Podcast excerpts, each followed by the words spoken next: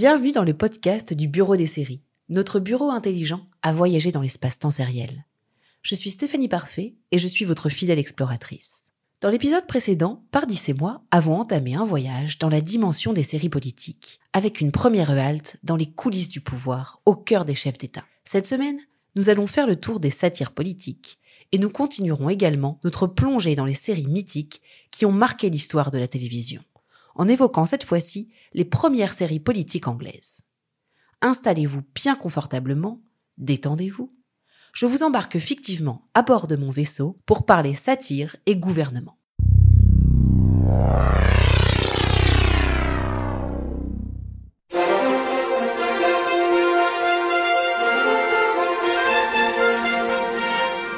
VIP, c'est la satire politique la plus marquante de ces dernières années, et mon coup de cœur. Sortie en 2012, cette série a été créée par un auteur britannique dont on n'a pas fini de parler, Armando Iannucci. VIP raconte le parcours de Selina Meyer, une sénatrice ambitieuse qui accepte le poste de vice-présidente, mais qui rêve surtout d'accéder à la fonction suprême. À ses côtés, une garde rapprochée, dont la moitié ne l'aime pas, mais reste au cas où. Vous savez, au cas où elle deviendrait présidente. Politics is about people. Politics is about people. I've met some people, okay, real people, and I gotta tell you, a lot of them are idiots. He's such a shit. That's why I hired him. I need a shit. Prête à tout, égoïste, affreuse, vulgaire, Selina Meyer est une sorte de Sarah Palin. Et franchement, au départ, j'ai eu un peu de mal à l'aimer. Mais son actrice, l'excellente Julia Louis-Dreyfus, est tellement géniale que je me suis donné quelques épisodes. J'ai adoré la regarder patauger, jurer ou se ridiculiser. VIP est une série sur la survie en milieu hostile. Quand Selina Meyer demande, par exemple, sans arrêt si le président POTUS a appelé et que la réponse est systématiquement non. Hey, Sue, did the president call? No. No. Oh, Sue, did the president call? No. No? Oh, Sue, um, did the president call?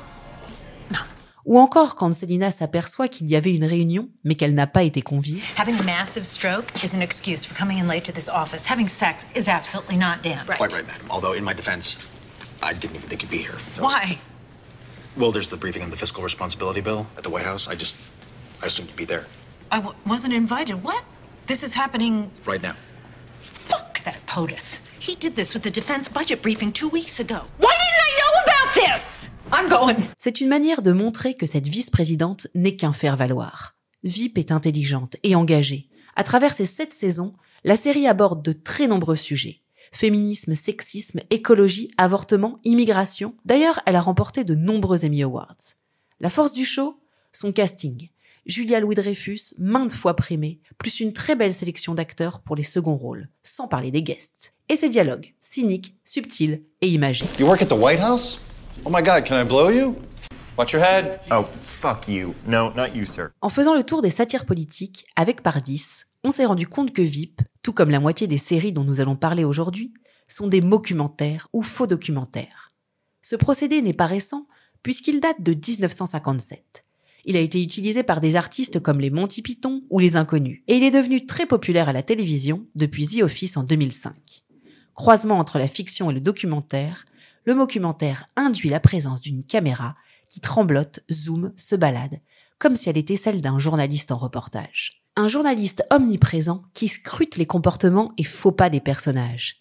Et parce que la maîtrise de l'image est capitale en politique, le faux documentaire est le procédé de la plupart des satires politiques.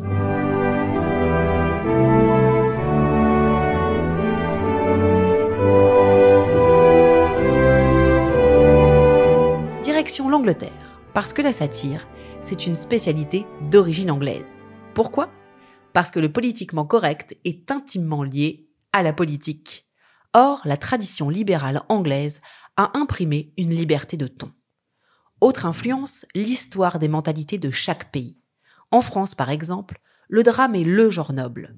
En Angleterre, c'est la satire, grâce à son fameux humour anglais.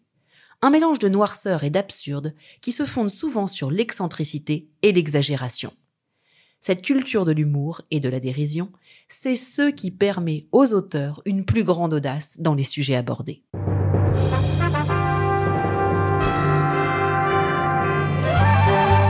Yes Minister et sa suite Yes Prime Minister est diffusée sur la BBC entre 1980 et 1988. C'est une sitcom pédagogique ouvertement libérale de 5 saisons.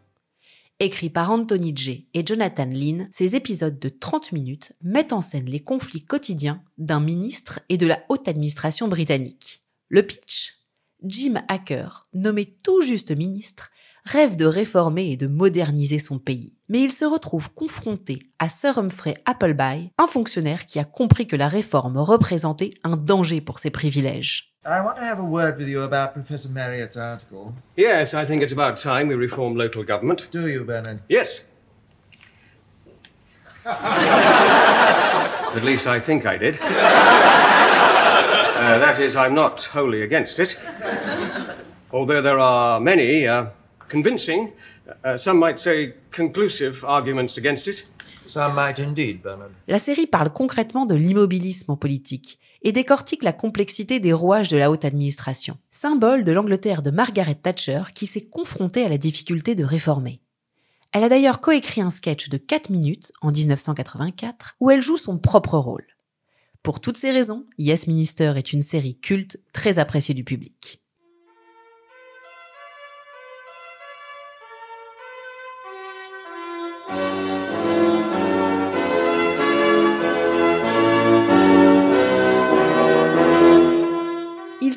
Doués ces Anglais pour nous faire aimer des personnages détestables. Toujours au début des années 80, sur la chaîne concurrente de la BBC, ITV sort en 1982 The New Statesman. C'est une satire grinçante et une critique violente de l'ère Thatcher. Son héros, Alan Bastard, qui signifie littéralement le salaud, est le plus jeune membre du Parlement conservateur à 31 ans.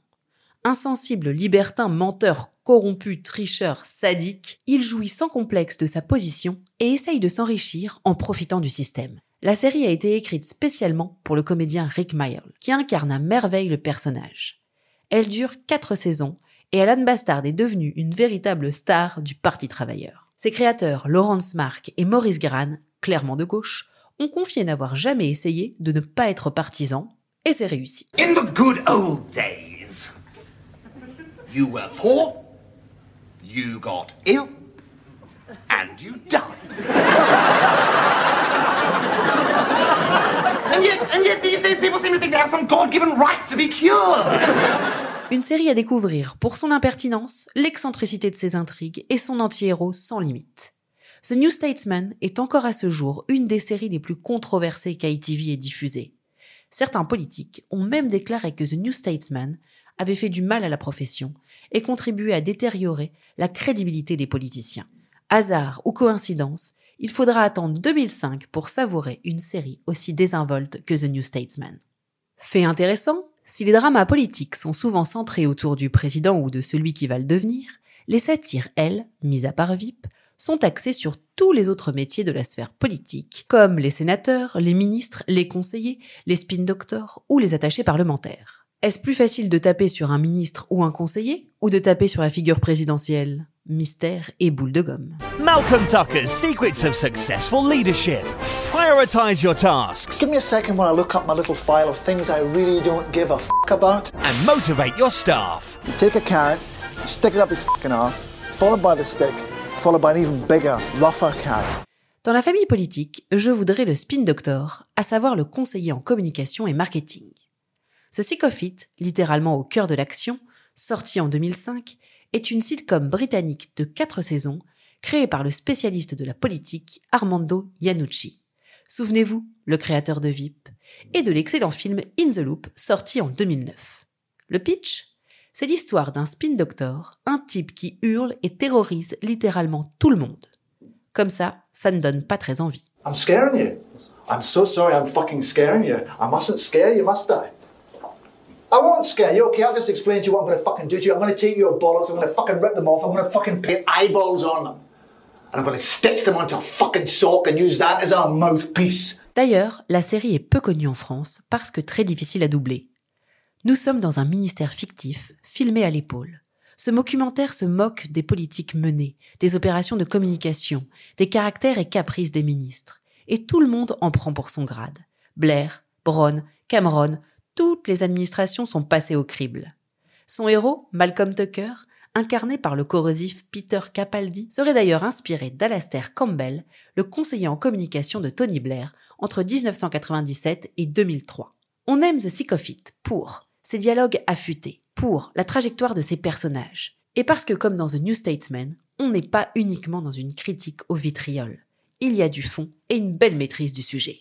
Toujours dans la famille politique, je voudrais à nouveau le spin doctor, mais que l'on appelle ici, plus sobrement, le conseiller politique. Changement de pays et même de continent, The Yellow ou Les Hommes de l'Ombre, sorti en 2008, est une sorte de cousine de The Sick mais version australienne. Toujours sous forme de documentaire, mais produite avec un peu plus de budget et ça se voit direct à l'image. On suit Murph, le fameux conseiller politique d'un premier ministre que l'on ne voit jamais. Il dirige la Central Policy Unit, un groupe de réflexion spécial créé par le Premier ministre pour l'aider dans sa tâche la plus importante, se faire réélire. Cette bande d'incapables a pour mission de développer une vision à long terme, c'est-à-dire au moins jusqu'à la semaine prochaine. What's happened? Okay, our militia have moved into West Papua. They're attacking villages. There are reports of indiscriminate violence. Is this just coming overnight? Yeah. Just happened? Yes. Like an hour ago. How many dead? Uh, it's too early. Uh, reports are a little sketchy, but there have been casualties, Tone. Gotta say, I'm concerned. Yeah. You think it might escalate? What do you mean? You said you were concerned. Yeah, about our response. Yellowman joue sur des situations extrêmement exagérées, mais sans cynisme. À l'inverse de The Sick of It. D'ailleurs, il n'y a pas de Malcolm Tucker, mais des personnages complètement dépassés. Son réalisateur et acteur et scénariste Rob Stitch veut montrer le peu de pouvoir des conseillers politiques et la façon dont la politique est aujourd'hui gérée comme une entreprise. La série comporte deux saisons soit 12 épisodes, et si vous êtes en manque de ce It, il serait dommage de passer à côté.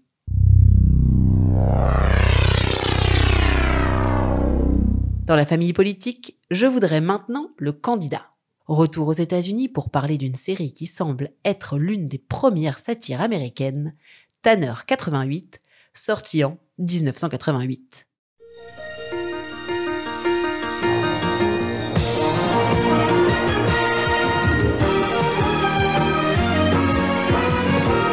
Flashback. Le peu de séries politiques qui sortent aux États-Unis dans les années 80 sont des sitcoms ou des soaps. La politique, pour le moment, c'est plus un décor qu'un sujet.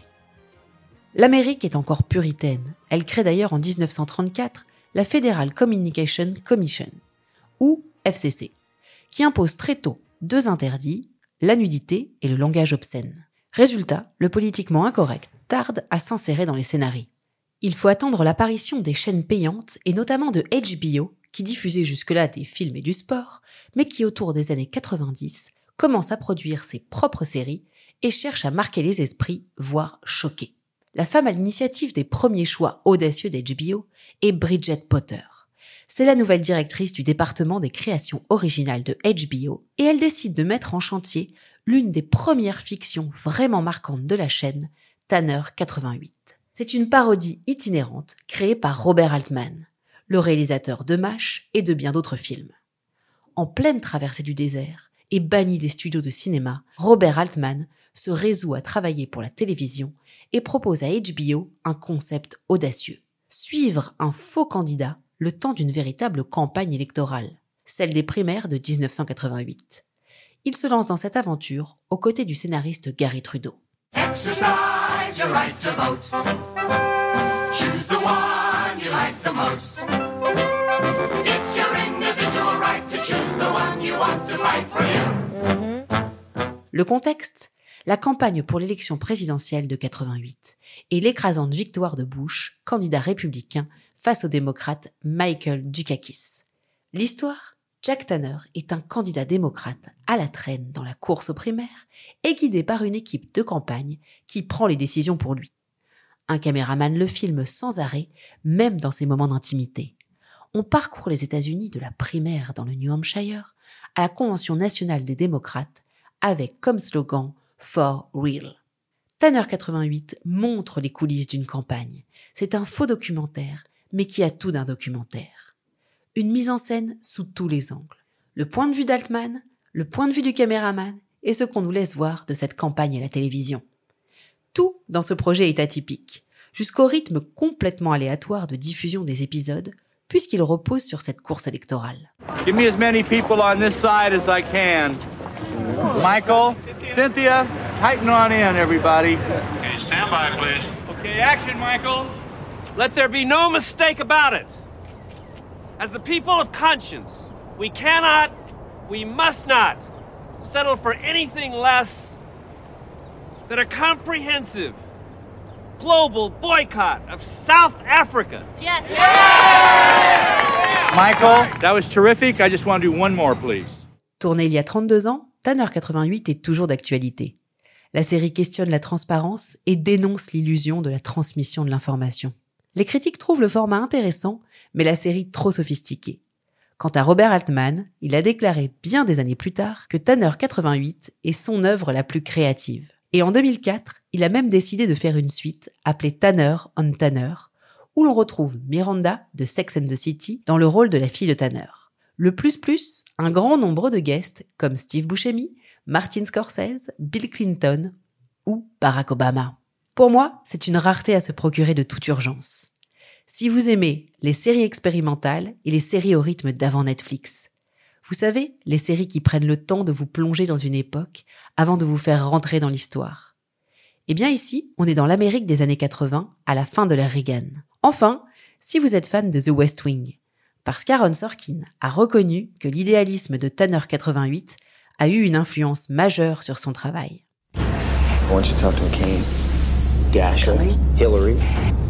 Call your people at DOD. Can you call your friends at state? We can't afford not to be playing here. We're business people. Dans la famille politique, je voudrais le conseiller stratégique ou lobbyiste. Une autre série de HBO sortie en 2003. K-Street, produit par George Clooney et Steven Soderbergh. K Street is not a politicized show.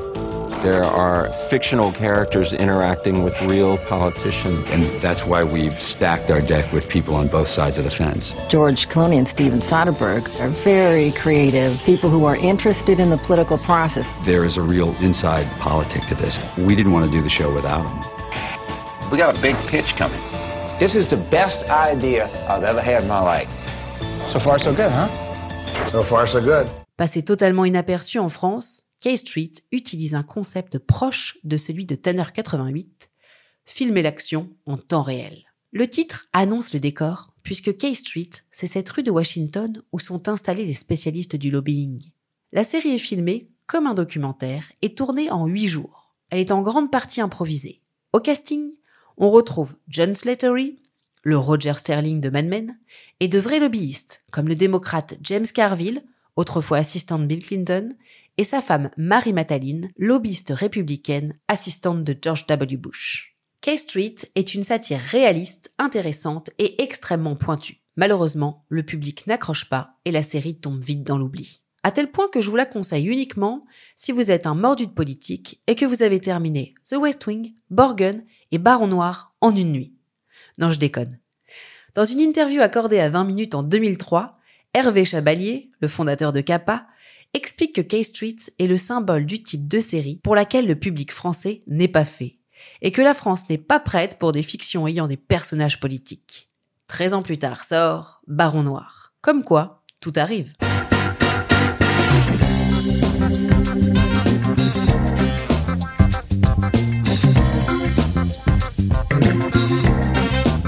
Dans la famille politique, enfin, je voudrais le sénateur.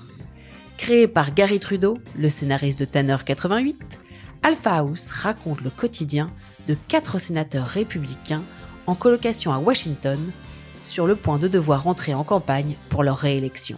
La série sort en 2013 sur Amazon, à savoir pendant la période la plus prolifique en termes de séries politiques de qualité. Après Borgen en 2010, VIP en 2012 et House of Cards en 2013. Que propose Alpha House?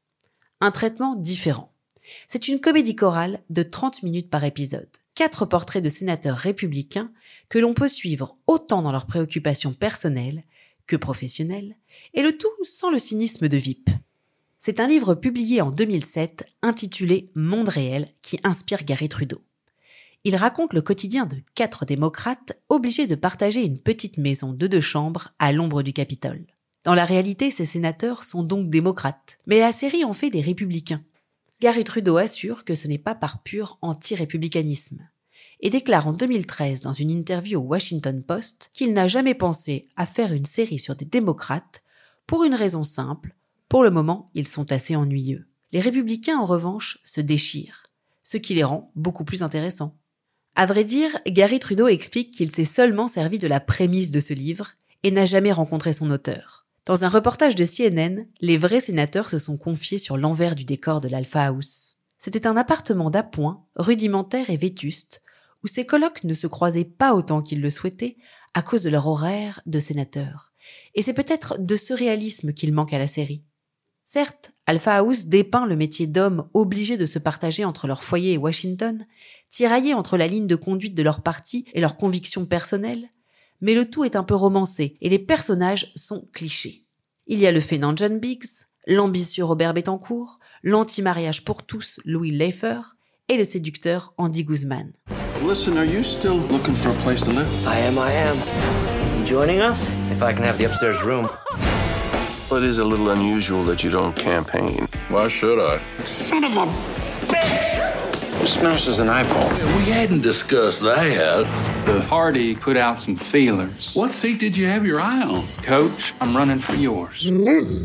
Say again, son. Mais Alpha House n'est pas sans saveur, elle balance. Et avec beaucoup d'humour, le grotesque du système politique américain, comme l'hypocrisie des visites d'État en Afghanistan, non pas parce qu'ils soutiennent les troupes, mais pour soigner les sondages. Alors faut-il regarder Alpha House?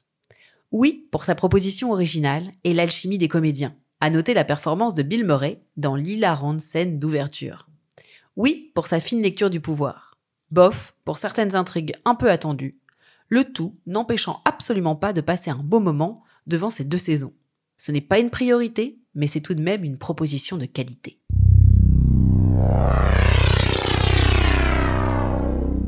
Mon pardis me signale que notre exploration sérielle se termine. No, God, please, no! No! No! Mais pour conclure ce podcast en beauté, je vous ai préparé une sélection de trois séries coup de cœur, trois mères qui m'ont marqué. Parce que la politique à l'échelle locale est tout aussi passionnante, concrète et complexe que les hautes sphères de la politique. On va commencer avec le maire le plus attachant.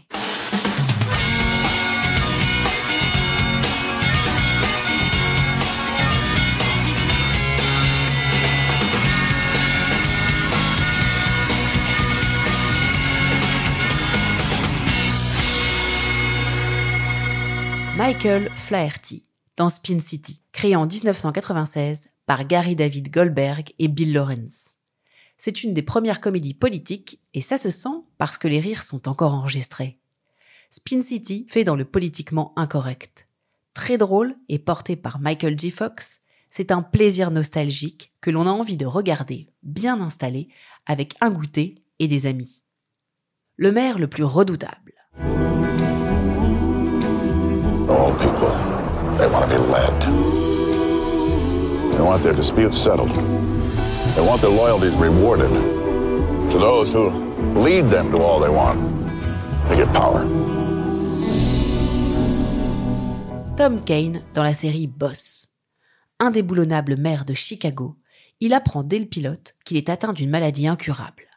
Anti-héros par excellence, combattant, il ne va rien lâcher et tout faire pour garder son pouvoir. Boss de Farhad Safinia est un thriller psychologique sorti en 2011 et un petit bijou qui parle autant de politique, de pouvoir ou de corruption que d'accomplissement, de parentalité ou de raison de vivre. À découvrir ou à revoir sans attendre. Et pour terminer, le maire le plus touchant.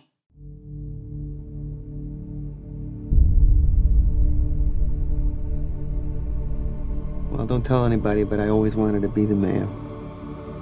I used to talk about it all the time growing up. The other kids used to call me the mayor. really? It wasn't a compliment. Nick Vassisco, dans Show Me a Hero.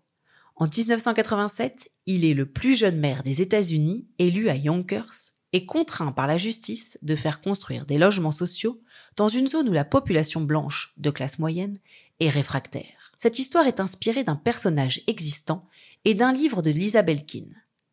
Show Me a Hero est une mini-série de David Simon et William Zorzi. Le titre, inspiré d'une citation de Francis Scott Fitzgerald, Montrez-moi un héros et je vous écrirai une tragédie, donne le ton. Sociologique, engagé, humaniste, Show Me a Hero démontre en prenant une problématique très précise l'impasse dans laquelle peut se trouver la politique et l'homme politique face à la nature humaine. Un magnifique portrait au cœur du système et de la société.